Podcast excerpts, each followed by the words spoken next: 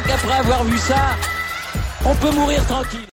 Eh bien bonjour à toutes et à tous et bienvenue dans ce podcast pour débriefer la deuxième partie de cette troisième journée de Ligue des Champions. On avait quand même pas mal de matchs euh, hier soir et on a eu des choses intéressantes à observer et à analyser. On avait les groupes euh, E, F, G et H qui euh, s'exprimer sur la scène européenne, avec des matchs à 18h45 pour commencer entre Salzbourg et Wolfsburg, et le Barça et le Dynamo Kiev.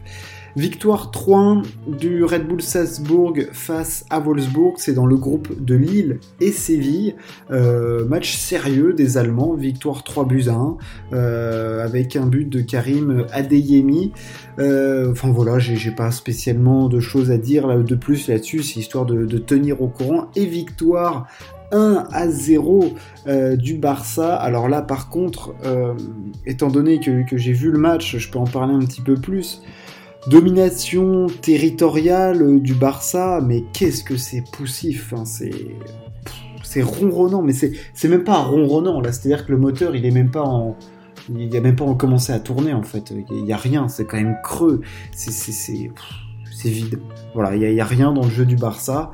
Euh, en face, c'est inexistant. Euh, le Dynamo Kiev, quand même, il hein, faut dire ce qui est. Mais donc face à une équipe qui tire trois fois dans le match et qui gagne zéro fois, le Barça euh, ne tire que 11 fois et ne cadre que trois fois.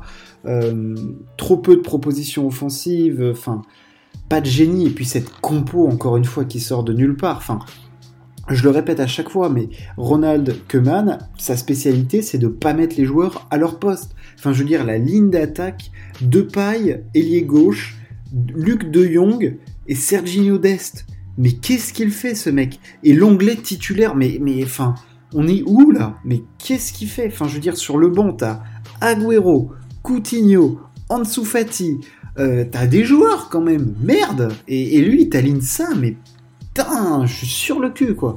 Sur le cul de cette compo, et c'est vide, alors il marque un but euh, via Piqué, mais euh, oh là là là là, quelle purge, quelle purge ce truc, vraiment, terrible.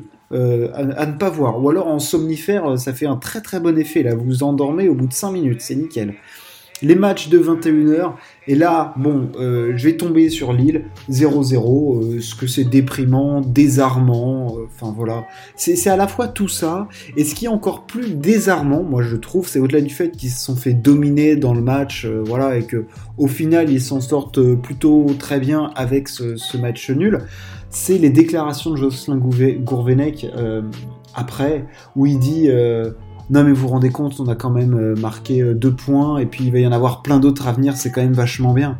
Putain, mais mec, mais tu te satisfais de ça? Tu te satisfais de deux matchs nuls? Ou trois, enfin je sais même plus à combien ils en sont. De toute façon, les clubs français, il y a des matchs nuls que des matchs nuls, donc je, me mélange. Euh, Lille, Lille. Lille a fait deux matchs nuls. Putain, et le mec il dit c'est génial et, et, on vise et on vise plus. Alors ils ont du bol que euh, Séville est marqué que 3 points et Wolfsburg, enfin la, faiblesse de ce groupe est vraiment abyssale. Euh, je suis très surpris par Séville, je pensais qu'il serait meilleur que ça.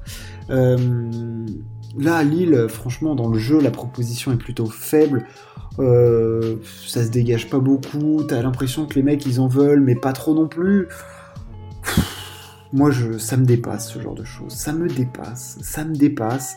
Euh, franchement, euh, voilà. Je vais conclure le groupe du Barça aussi. Euh, victoire du Bayern. Bon, ils ont roulé dessus encore. Hein, victoire 4-0 face à Benfica. Que dire sur le Bayern, à part que c'est juste impressionnant. Doublé de, Leroy Sané un but de Lewandowski, histoire de dire qu'il a marqué. Alors ça s'est décanté dans les 20 dernières minutes, mais enfin dans les 20 dernières minutes, ils mettent 4 buts, quoi. Qu'est-ce que tu veux faire? Qu'est-ce que tu veux faire? 3 buts en 4 minutes, enfin les mecs, bon bah voilà, quoi. Les mecs sont au-dessus. Ils sont plus forts, euh, ils ont marqué 12 buts, ils en ont pas pris, bon bah voilà, quoi. Le Bayern Munich, quoi, j'ai envie de dire. Les mecs euh, au-dessus, au-dessus du game en ce moment. Enfin, euh, le groupe de United. Là, il y a des choses à dire. Euh, déjà, ce match entre l'Atalanta et United était hyper intéressant. Victoire de United, 3 buts à 2 avec un but de l'inévitable. Cristiano Ronaldo euh, qui marque à la 81e de la tête. Enfin, énorme, explosion dans le stade, enfin effusion, tout ce que vous voulez, à Old Trafford, le théâtre des rêves qui portait bien son nom. ouais, et puis Ronaldo, incroyable, mais United, ils perdent du coup 4 à 2 à Leicester. Et là à la mi-temps ils sont menés 2-0 par l'Atalanta et il n'y a rien à dire. C'est pauvre dans le jeu.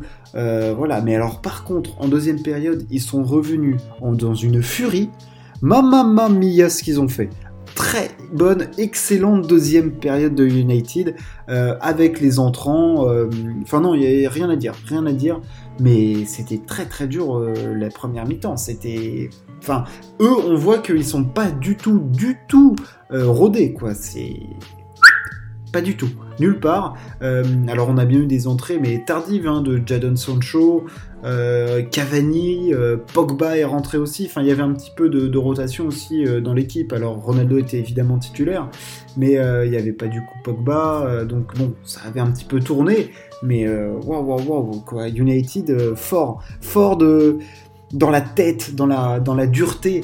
Euh, vraiment très très intéressant. Euh, j'ai trouvé United, euh, voilà. Et puis ils ont, ils ont l'arme ultime devant, quoi. Enfin, le Phoenix, le, enfin, je sais même pas, non, c'est pas vraiment un Phoenix puisqu'il n'était pas parti, mais c'est le mec et on veut toujours autant et c'est impressionnant. Cristiano Ronaldo est un joueur unique, est un compétiteur et un gagnant et franchement euh, il tire son équipe. Là il la tient vraiment on peut le dire qu'il la tient quand même un peu à bout de bras parce que c'est pas du tout du tout rodé euh, Manchester United mais alors loin de là.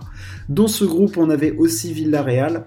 Et puis qui là s'est pas fait prier pour battre 4 à 1 euh, les Young Boys de Berne.